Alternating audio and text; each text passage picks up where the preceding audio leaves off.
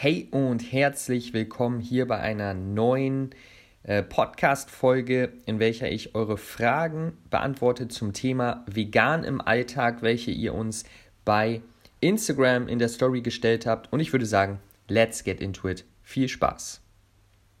Die erste Frage ist, ich bin neu Veganerin. Gibt es einen guten Eiersatz?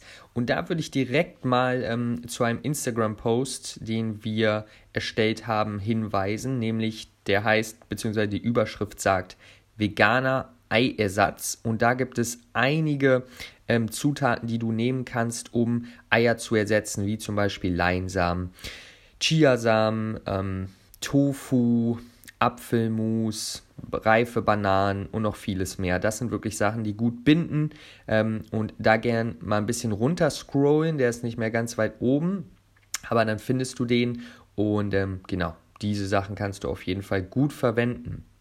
Zweite Frage, wie kann ich mit Essenseinladungen umgehen? Und ähm, Essenseinladungen im Alltag sagen wir jemand zum Beispiel von der Arbeit oder wie auch immer lädt dich ein. Ähm, und hier kommt es jetzt ein bisschen darauf an, ist es ein Restaurant oder ist es einfach zu sich nach Hause.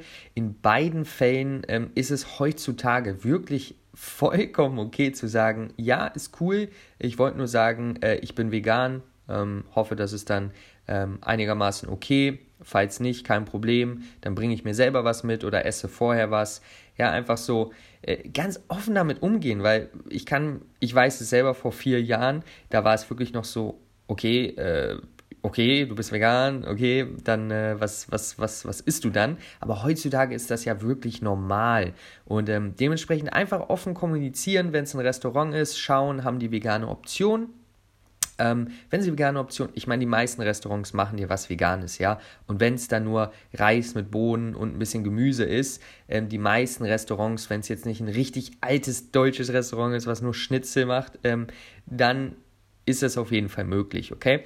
Und wenn es bei wem zu Hause ist, dann kannst du ja auch sagen, hey, ich kann auch was mitbringen gerne. Äh, das bietet dann auch wieder die Chance, dass du äh, andere so ein bisschen, ja, einfach aufklären kannst, dass vegan auch lecker sein kann, dass vegan gut schmeckt. Ähm, ja, deswegen einfach offen kommunizieren, locker damit umgehen und man findet da immer eine Lösung. Nächste Frage. Wie esse ich mit meinen Eltern am selben Tisch, wenn es mich so wütend macht, was auf ihren Tellern liegt? Ja, das ähm, kennt jeder der ein bisschen äh, früher vegan wird, das heißt, ähm, der noch ein bisschen jünger ist und einfach noch zu Hause lebt. Und vorausgesetzt, du hast nicht die Möglichkeit auszuziehen, sprich alleine zu leben, ähm, weil ich würde ganz ehrlich sagen, wenn es dich wirklich so krass stört ähm, und du hast die Wahl auszuziehen, dann würde ich es persönlich machen, meine persönliche Meinung.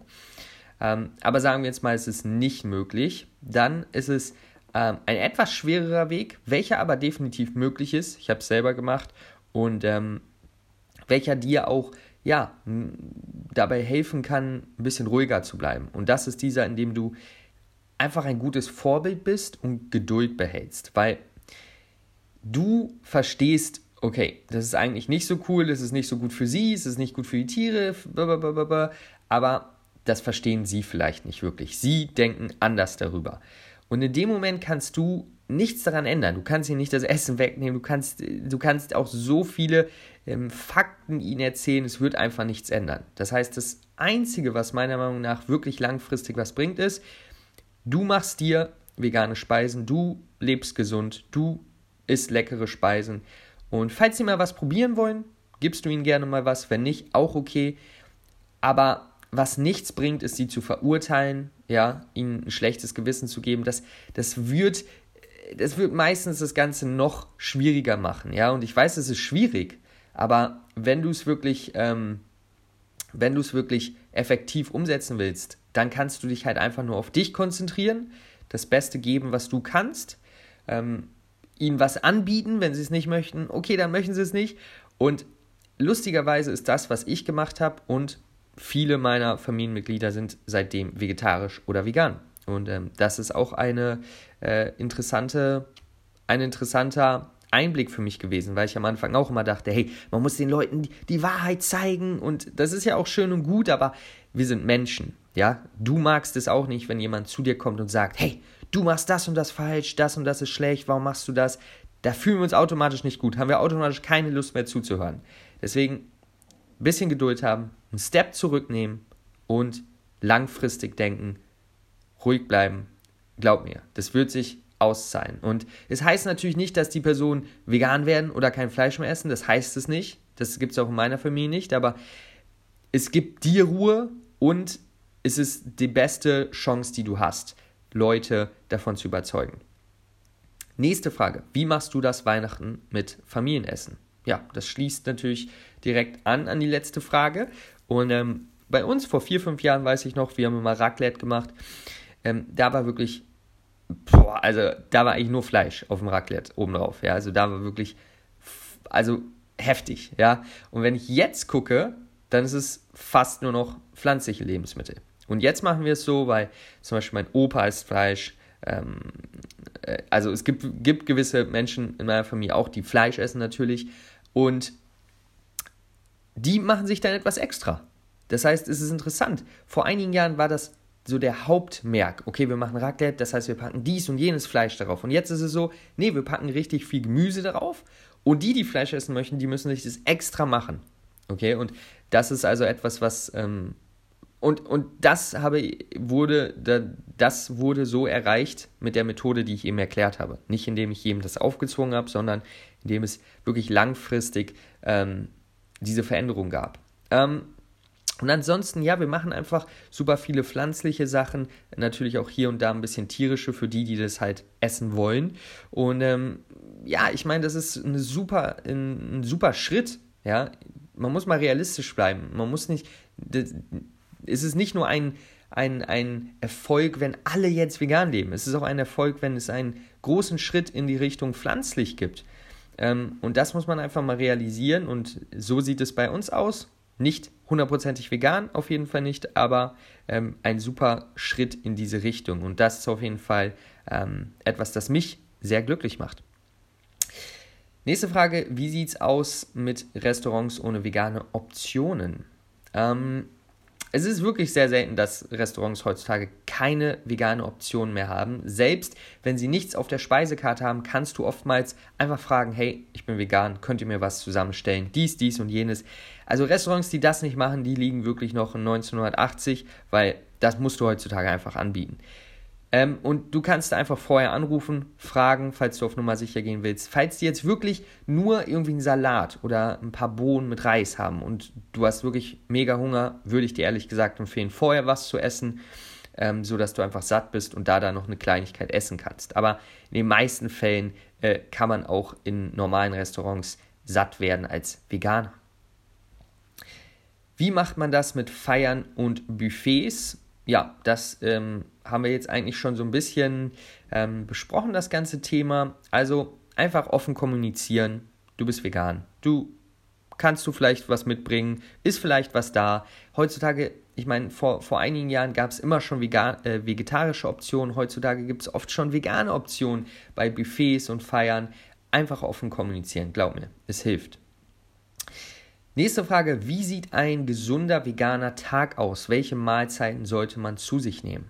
Okay, coole Frage. Hier komme ich jetzt auf die Lebensmittelgruppen zurück.